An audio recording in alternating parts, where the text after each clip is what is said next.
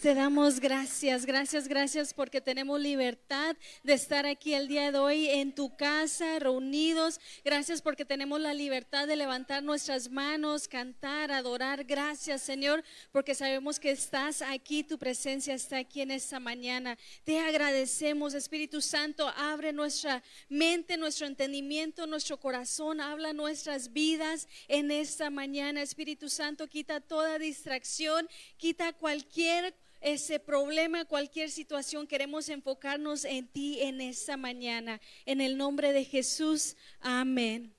Que Dios les bendiga. Pueden tomar su lugar esta mañana.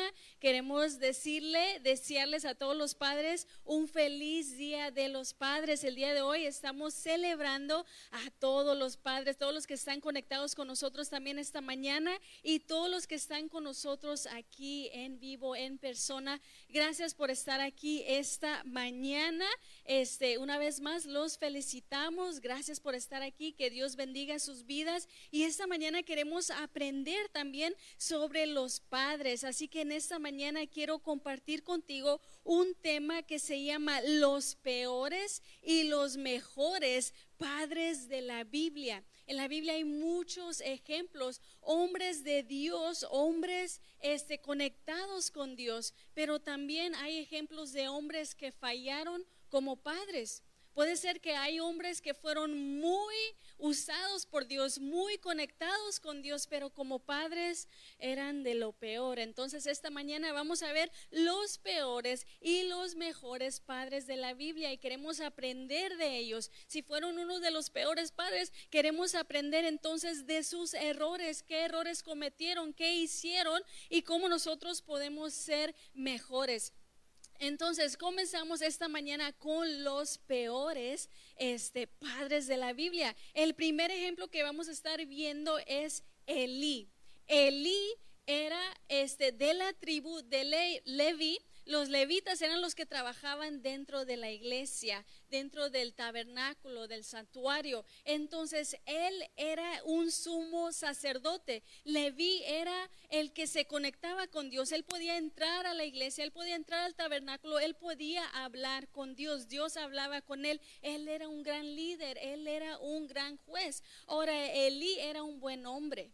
Él se conectaba con Dios, Dios hablaba por medio de él, Dios lo escuchaba a él, él hablaba al pueblo, él era un buen hombre, él tenía un buen corazón, él amaba a Dios, se deleitaba en el servicio a Dios, pero él tuvo un defecto de que aunque él era bueno delante de Dios, aunque él seguía las instrucciones de Dios, aunque él era, podemos decir, delante de todos era muy recto, su defecto era que él era un mal padre.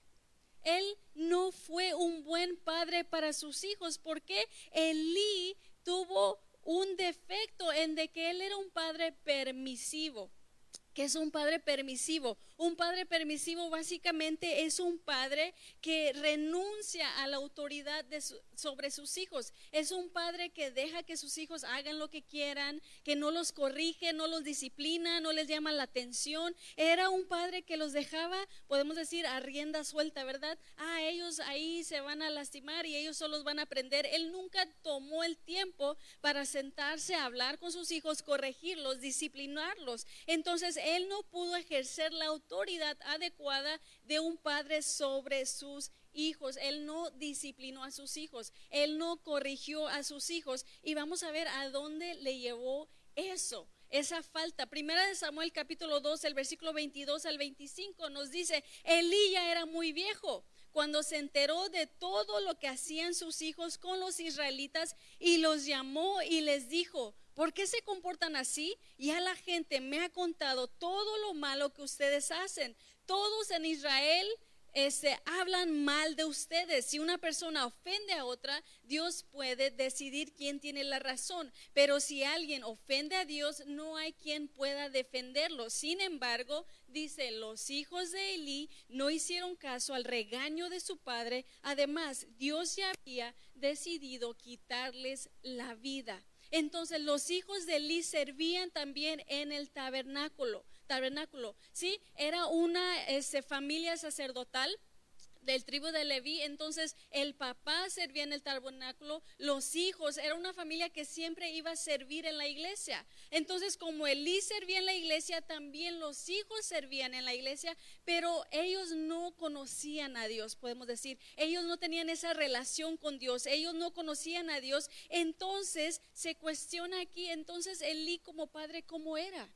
Si él estaba conectado con Dios, si él escuchaba a Dios que hablaba a, su vida, entonces todo eso que él aprendió, ¿por qué no se lo enseñó a sus hijos? Él nunca se sentó con sus hijos a decirle, mira, Dios es eso, hay que respetar a Dios, hay que amar a Dios. Los hijos de este, Elí, ellos violaban la ley. Una de las leyes era de que cuando estaban ahí en la iglesia, cuando se traían los sacrificios, parte de esos sacrificios eran para Dios, los mejores sacrificios eran para Dios y los demás eran para los sacerdotes. Entonces los hijos de Elí a ellos no les importaron. Ellos tomaban lo que era para Dios. Entonces ellos también le estaban robando a Dios y aparte de esos, eso, los hijos de Elí también tenían relaciones sexuales con las mujeres que llegaban a la iglesia. Eran unos hombres que no tenían temor de Dios, no les preocupaba nada de Dios.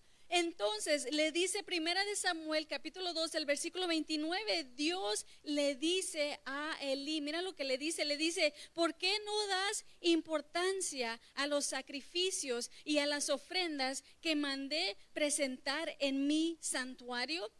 Tú le das más importancia a tus hijos que a mí está hablando Dios. Dice, ellos están cada día más gordos porque se quedan con lo mejor de las ofrendas que el pueblo me trae. Entonces, estos hombres eran tan malos que de hecho Dios tuvo que hablar con Elí y decirle, oye, tus hijos están portando mal no me respetan, tus hijos no me obedecen, tus hijos se burlan de mí, tus hijos me roban y tú no haces nada.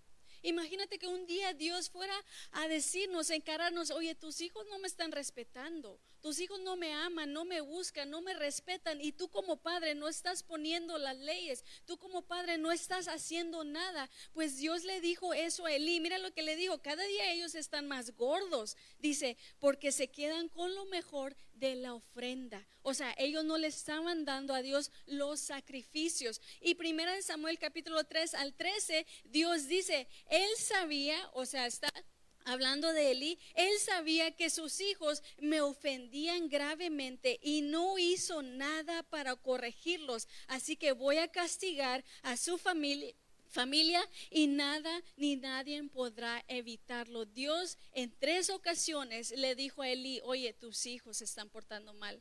Oye, tus hijos no me están respetando. Oye, tus hijos no deberían de estar haciendo eso tres veces. Y a Elí no le importó. Dios mismo le dijo, ¿te preocupan más tus hijos que tu relación conmigo? ¿Te preocupan más tus hijos que estar bien conmigo? Entonces, tres veces él le habló. Elí sabía que sus hijos estaban ofendiendo a Dios y él no hizo nada para corregirlos, para reprenderlos como debería de haberlo hecho.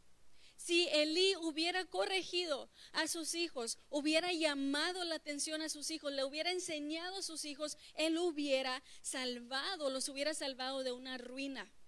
Ahora, si tú estudias este, eh, la, vida de Elí, ese libro, primera de Samuel, lo que sucede es de que los filisteos y los israelitas fueron a luchar, fueron a la guerra. Y los israelitas llevaban el arca de Dios, no el arca de pacto que representaba la presencia de Dios. Entonces ellos fueron a pelear contra los filisteos. Ahora Elí estaba preocupado, porque si los israelitas perdían, los filisteos se iban a llevar el arca de Dios, el arca del pacto, la presencia de Dios. Entonces él estaba preocupado.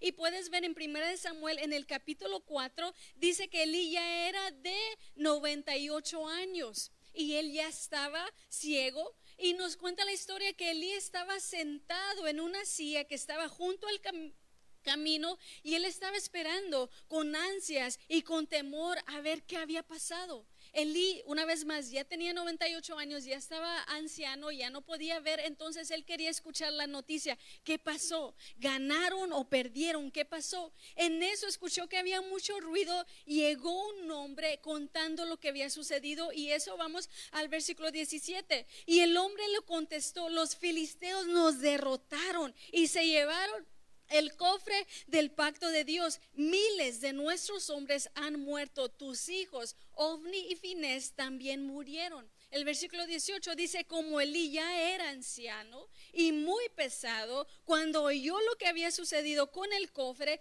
se fue de espaldas, cayó junto a la puerta y se quebró el cuello. Ahí murió. Dice, había sido líder de Israel 40 años. Entonces, ¿qué pasó en la historia?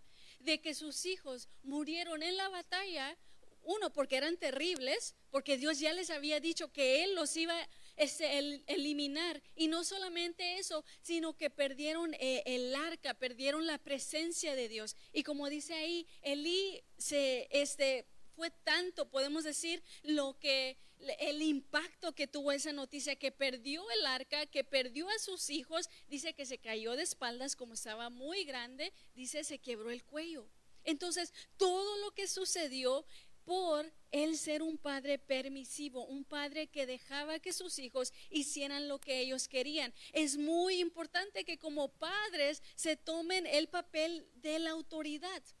La, la, importancia de la autoridad de un padre en la formación de los hijos es muy, muy importante. Ahora, la palabra autoridad deriva de la palabra latina augere, que quiere decir ayudar a crecer. Cuando el padre tiene una autoridad o ejerce la autoridad, eh, quiere decir que él está ayudando a sus hijos a crecer. Ahora, cuando nacen los hijos, cada padre ya tiene, por ejemplo, una base de autoridad, ¿no? Cuando, cuando nace tu hijo como padre, ya tienes una base de autoridad. Todos tienen esa misma base. Ahora, mientras pasan los años, o crece tu autoridad o se disminuye tu autoridad.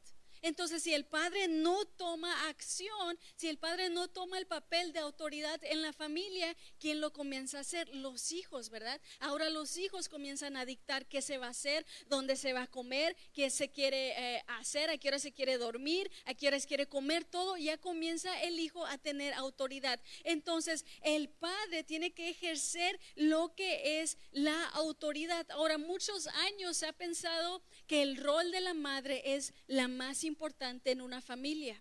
Por ejemplo, Día de las Madres no se celebra, se hace serenata, flores, rosas, y, se piensa, no, pues el del padre, ah, bueno, pues el padre.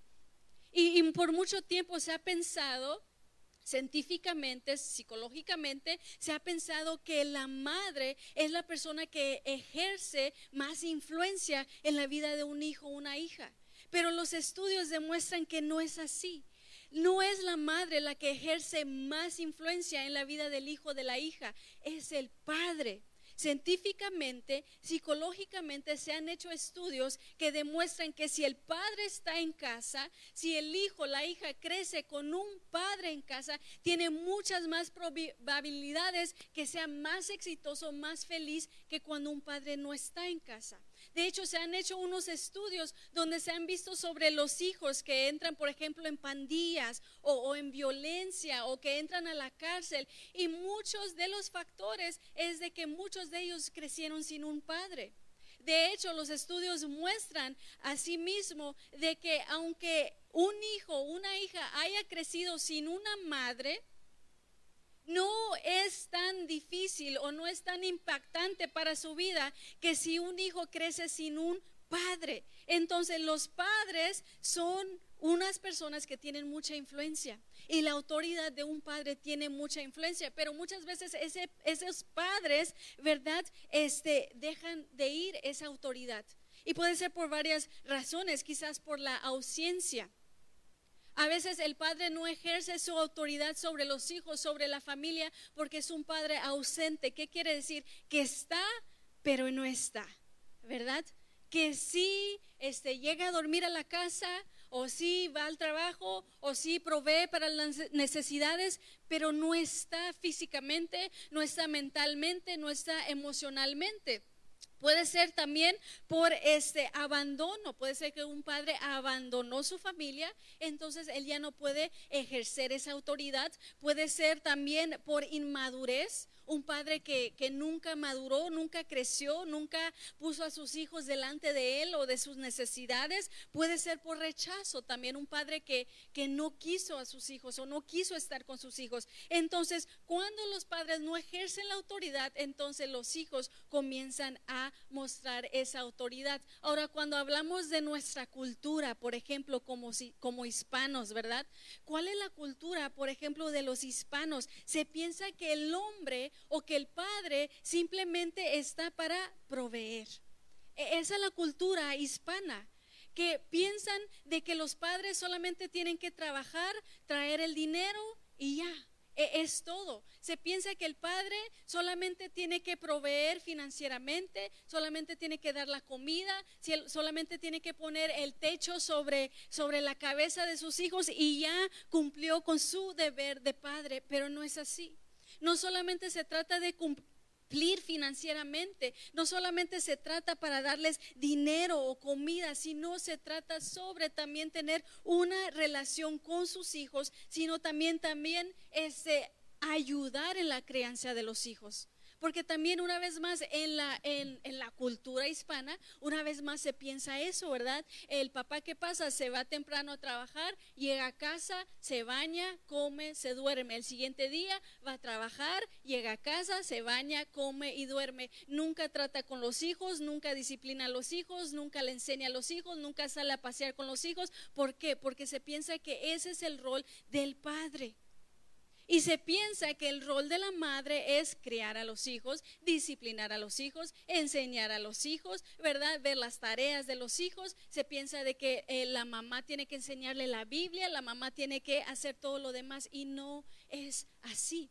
Por eso puede ser que un padre esté y no esté. Entonces no se trata solamente de que un padre provee por todas esas cosas financieramente, sino que él esté involucrado en la vida de sus hijos. Lo que pasó con Eli era de que él solamente quizás por fuera o con todo mundo era bueno, pero con sus hijos él no tomó el tiempo. Ahora alguien más también que siguió ese mismo ejemplo fue Samuel. Samuel fue un padre tolerante.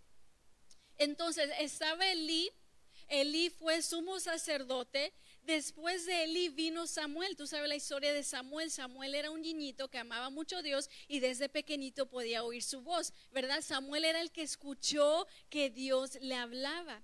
Entonces eh, Samuel creció bajo el liderazgo de Elí, pero cometió el mismo error que Elí en de que él fue un padre también permisivo, tolerante. Lo podemos ver en 1 Samuel capítulo 8, los versículos 1 al 6. Samuel tenía dos hijos. El primero nacer fue Joel y el segundo Abías. Cuando Samuel envejeció, puso a sus hijos para que gobernaran a Israel. Pero los hijos de Samuel no eran como su padre, sino que cometían muchas injusticias. Si Dios, si dos personas peleaban por algo y los buscaban a ellos para ver quién tenía la razón, ellos ayudaban a quien les daba dinero. Por eso todos los representantes de Israel fueron a Ramá para hablar con Samuel. Ahí le dijeron, usted ya está muy anciano y sus hijos no son como usted. Es mejor que nos dé un rey como los que tiene, tienen las otras naciones. Entonces Samuel también vivía una vida impecable delante de Dios. Él escuchaba a Dios, él era profeta, él hablaba al pueblo por medio de Dios, pero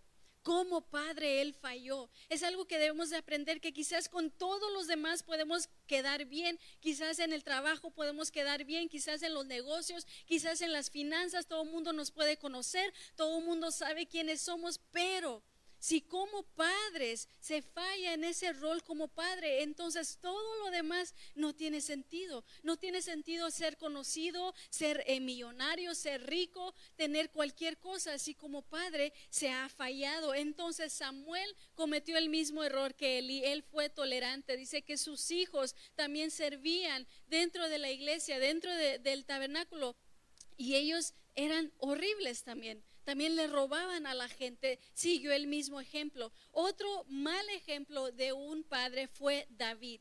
Ahora, David como persona, la Biblia nos dice que David fue un hombre conforme al corazón de Dios. La Biblia nos enseña mucho sobre David. David era humilde, David ganó batallas, David peleó contra Goliat, David escribió cantos, David este, escribió salmos. Wow, todo el mundo lo conocía, él era un guerrero, se escribían cantos de David, pero como padre, David falló. Eso nos lleva una vez más a recordar que delante de todos podemos ser, wow, la gran cosa, pero no depende delante de todos, sino delante de los hijos. Ahora, David tuvo por lo menos 19 hijos la Biblia nos dice, tuvo por lo menos 19 hijos que nos nombra uno por uno y tuvo una hija. Aparte, la Biblia menciona de que él tuvo otros hijos con sus concubinas que no nombra, entonces no sabemos, no sabemos así cuántos tuvo, pero por lo, menos, por lo menos tuvo 19. Pero de esos hijos que tuvo David eran terribles. El primer hijo que tuvo David, su primogénito, era Amnón. Amnón era un violador. Amnón. Entonces David tenía varias esposas, varias mujeres y con cada uno tuvo varios hijos. Entonces tuvo Amnón, entonces con otra mujer tuvo Tamar y Absalón. Tamar era media hermana de Amnón. Amnón se enamoró de Tamar de su media hermana. Él estaba que quería estar con ella, quería estar con ella. Entonces Amnón hizo un plan de que se actuó que él estaba enfermo actuó que necesitaba ayuda, en eso llegó Tamar según para ayudarlo, en eso él la violó. Ahora, la Biblia nos dice que cuando David escuchó lo que Abnón había hecho a Tamar, él se enojó mucho. Pero vamos a ver qué hizo. segunda de Samuel capítulo 3, el versículo 21. Cuando David se enteró de, que había de lo que había pasado, se puso muy enojado. Sin embargo, nota, no castigó a Amnón pues era su hijo mayor y lo quería mucho. Otras versiones dice, era su favorito. Entonces, fíjate qué tipo de padre era David. Una vez más, aunque él tenía el corazón conforme al de Dios y él escribía cantos y todo eso, pero como padre él no era un buen padre. Entonces, cuando él escuchó que su propio hijo violó a su propia hija, él no tomó acción, él no corrigió a su hijo, él no le llamó la atención a su hijo, él no lo disciplinó, él no habló con su hija, con Tamar, para decirle, oye, ¿qué pasó? Nada. Él simplemente se cayó e ignoró la situación, pensando de que un día todo eso iba a desaparecer. La cosa es de que Tamar le dijo a su hermano Absalón, y le dijo lo que había pasado. Ahora, Absalón y Tamar eran hermanos de la misma mamá, el mismo papá, pero eran medios hermanos con Amnón. Entonces, cuando Tamar le dijo a Absalón lo que había pasado, Absalón se enojó y él quiso tomar venganza por lo que había sucedido. La Biblia dice que Absalón se esperó dos años para tomar venganza. Él esperó dos años a que su padre actuara. Su padre nunca, actuó. Entonces Absalón mató a Amnón un hijo matando a otro hijo porque un padre no tomó su rol de autoridad, no metió la mano cuando debió haberla metido. Otra, otra cosa que pasó, ese mismo Absalón es el que le quiso quitar el reinado a David. Es más, es el que se levantó contra David y la Biblia de hecho nos dice que Absalón se acostó, se durmió con las esposas de su padre David en público para que todos vieran. Entonces, no se trata solamente de quedar bien con los demás, no se trata solamente de que todos te conozcan, que tengas dinero, que tengas riquezas, que tengas esto, que tengas lo otro. Se trata de que sean también padres que tienen esa relación con sus hijos, que hablan con ellos, que les enseñan. Entonces, tres ejemplos vimos de los peores padres de la Biblia, pero veamos los mejores también. Los mejores padres, podemos ver el ejemplo de Jairo.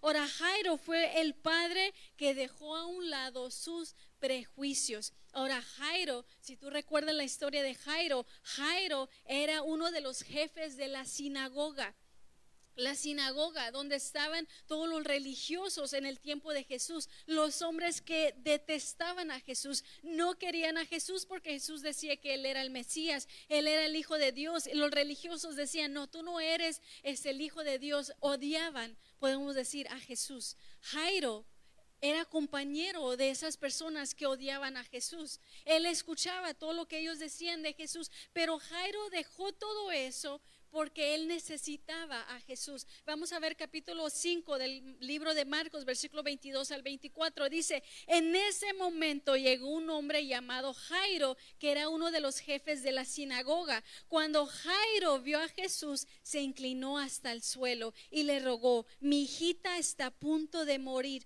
por favor, venga usted a mi casa y ponga sus manos sobre ella para que se sane y pueda vivir. Jesús se fue con Jairo. Mucha gente se juntó alrededor de Jesús y lo acompañó. Entonces, una vez más, Jairo era uno de los jefes de la sinagoga. Sus compañeros, que eran gobernantes de la sinagoga, no querían a Jesús. Ellos odiaban a Jesús, pero Jairo tomó un paso audaz y valiente.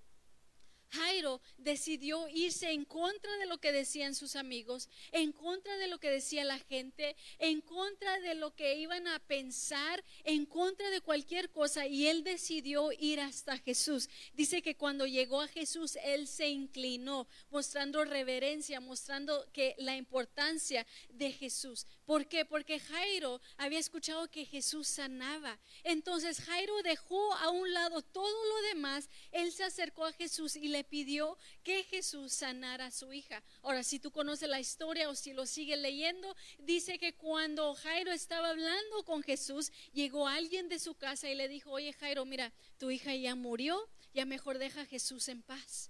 En ese momento Jesús le dijo, ten fe, ten confianza, no te preocupes que la hija, tu hija va a vivir. En eso Jesús va a la casa de Jairo, ve a la niña que está atendida, todos están llorando y Jesús les dice, ¿por qué están llorando si solamente ella duerme? Y ellos se rieron de Jesús. Jesús le dijo, levántate. La niña se levantó, comenzó a caminar y hasta pidió de comer.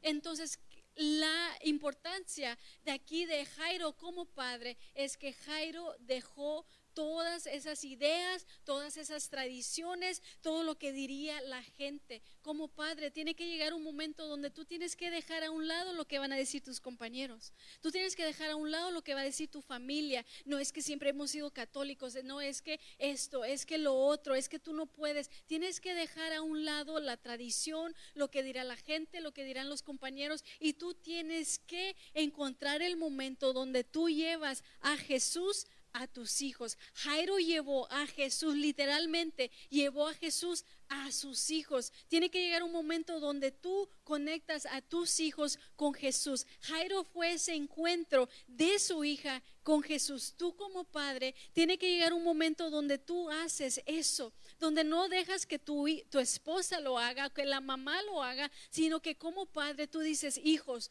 vamos a aprender de Jesús, hijos, vamos a orar, hijos, vamos a leer la Biblia, hijos, te quiero llevar a Jesús. Ese es el mayor regalo que tú le puedes dar como padre a tus hijos. Muchos se preocupan por dejarle a sus hijos una herencia, una casa, un carro, un negocio. Ok, eso es bueno. Pero al final de cuentas, la única herencia que realmente va a valer es la relación tuya con Dios y de tus hijos con Dios. Eso es lo que tú debes de luchar por querer este, ganar. Otro ejemplo que vemos también de un buen padre es José. José fue el padre obediente. Ahora, José fue el padre terrenal de Jesús. Si tú recuerdas la historia de María y de José, José era un hombre amable, él era un hombre respetuoso y respetable, él seguía las leyes de la religión, él era un hombre de escasos recursos, él no tenía mucho dinero, era un hombre, podemos decir, normal. De hecho, él era un carpintero. Pero Dios escogió a José para que José fuera el padre terrenal de Jesús. Entonces, si Dios escogió a José, es porque él vio algo en él. Ahora muchas veces se habla de María, ¿verdad? O la Virgen María, o se venera a María. Y sí, ella tuvo su rol, pero también lo tuvo José. Ahora la Biblia no nos habla mucho de José, no nos dice específicamente, de hecho, ni nos dice cuándo muere.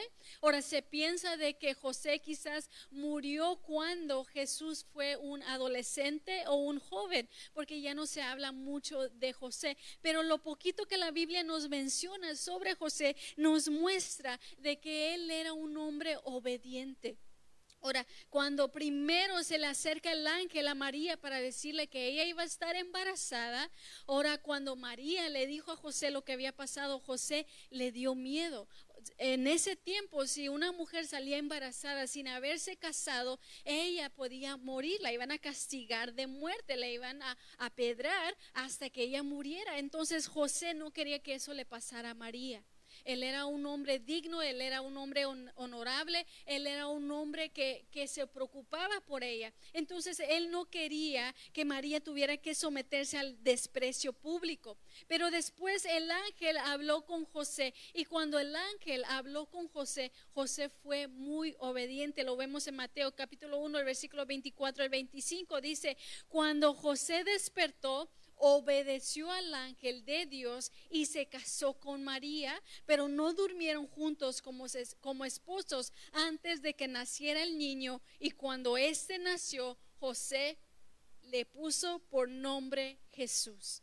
Entonces, José fue un padre obediente, algo que podemos aprender de José, ser padres obedientes, que escuchan la voz de Dios, que obedecen, que siguen sus instrucciones. Ahora, si tú te pones en los, en los zapatos, podemos decir, de José, yo creo que José ya tenía toda su vida planeada.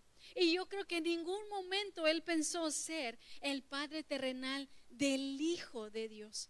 Sin embargo, cuando llega Dios y interrumpe, interrumpe su vida y le cambia los planes a José, José en lugar de llorar, en lugar de enojarse, en lugar de molestarse con Dios, Dios, ¿por qué estás haciendo eso? Yo ya tenía mis planes, yo ya sabía lo que iba a hacer. En lugar de hacer eso, José obedeció. Van a llegar momentos en tu vida donde Dios quiere cambiar tus planes, donde Dios quiere hacer algo diferente y la pregunta es cómo vas a reaccionar Entonces Dios confió el cuidado de su propio hijo Jesús a un hombre que no tenía muchos recursos.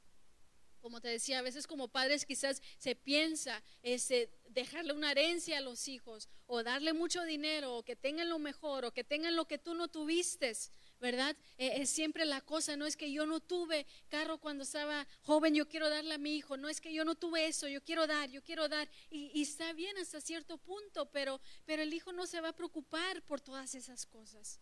No va a ser lo más grande, lo mayor, porque aún José no fue de grandes recursos, pero José lo que sí tenía se lo enseñó a Jesús. José era carpintero, la Biblia nos dice que también Jesús era carpintero. En ese tiempo el padre tenía que enseñarle a sus hijos lo que él este lo que él hacía. Por ejemplo, si eres soldador, le enseñabas a tu hijo a ser soldador. Entonces, Jesús aprendió de José a hacer también el mismo trabajo. Entonces yo pienso que José le enseñó a Jesús mucho de la, de la, palabra, mucho de Dios. Él tomó el tiempo enseñándole a él. Y cuando Jesús hablaba de Dios como un padre amoroso, yo me imagino que él tomaba ese ejemplo de José. Que José fue un padre amoroso también para él, aunque fue un padre terrenal, aunque no, no fue su padre, podemos decir, biológico fue un padre que entró y que hizo su trabajo. Entonces el día de hoy vimos los ejemplos de los peores padres y de los mejores padres en la Biblia. Aún hay muchos más ejemplos, pero el día de hoy quería compartir contigo sobre esto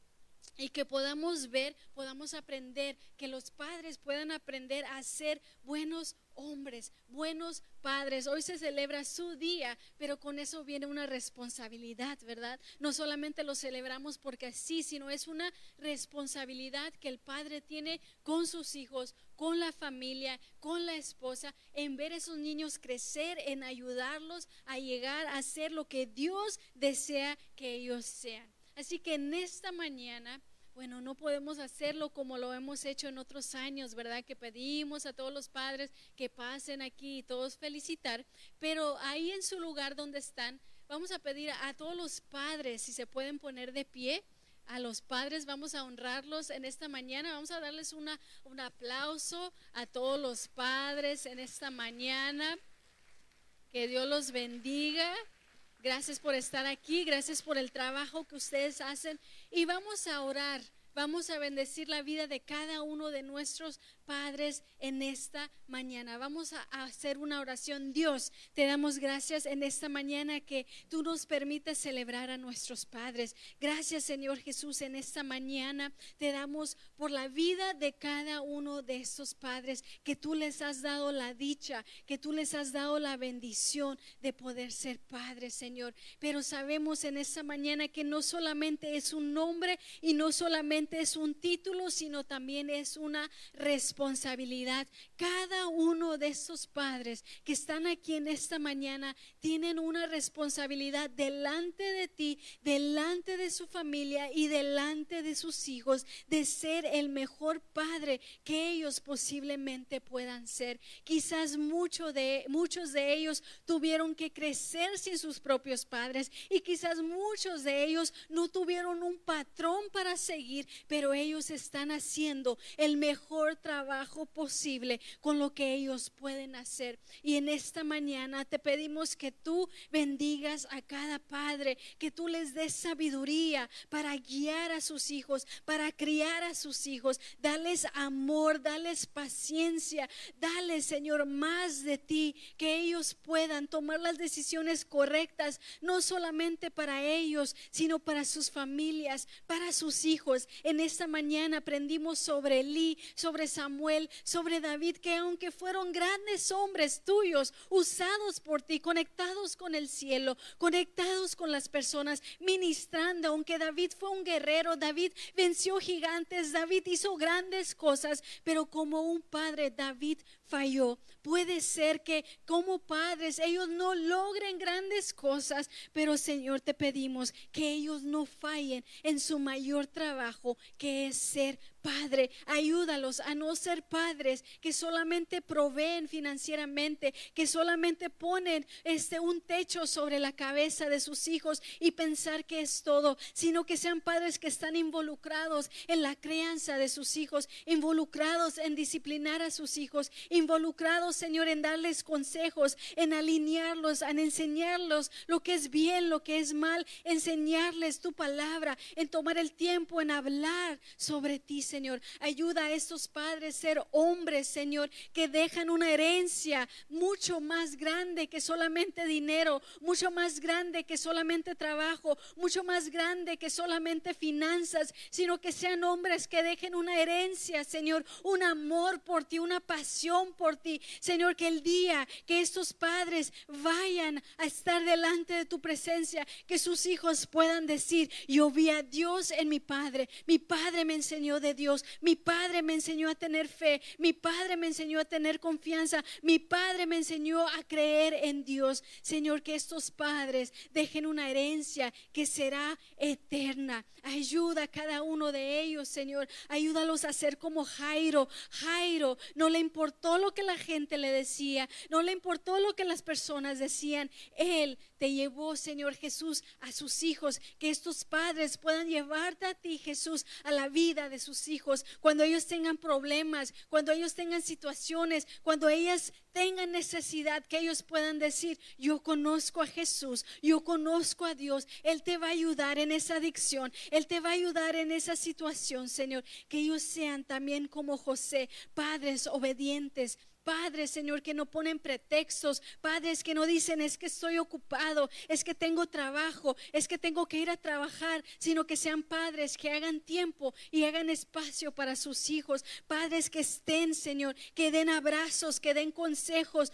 Padres, Señor Jesús, que den palabra de aliento y de ánimo a sus hijos. Te damos gracias por sus vidas. Los bendecimos y sabemos que tú los vas a ayudar, Señor, en este nuevo camino que el día de hoy empieza para cada padre, Señor. Que tú los ayudes a ser los mejores padres posibles. Te damos gracias por sus vidas, Señor. Bendecimos sus familias, bendecimos sus finanzas, bendecimos sus negocios, bendecimos sus sueños, Padre. Y te damos gracias por la vida de cada uno de nuestros padres en esta mañana, Señor. En el nombre de Jesús, Padre. Amén.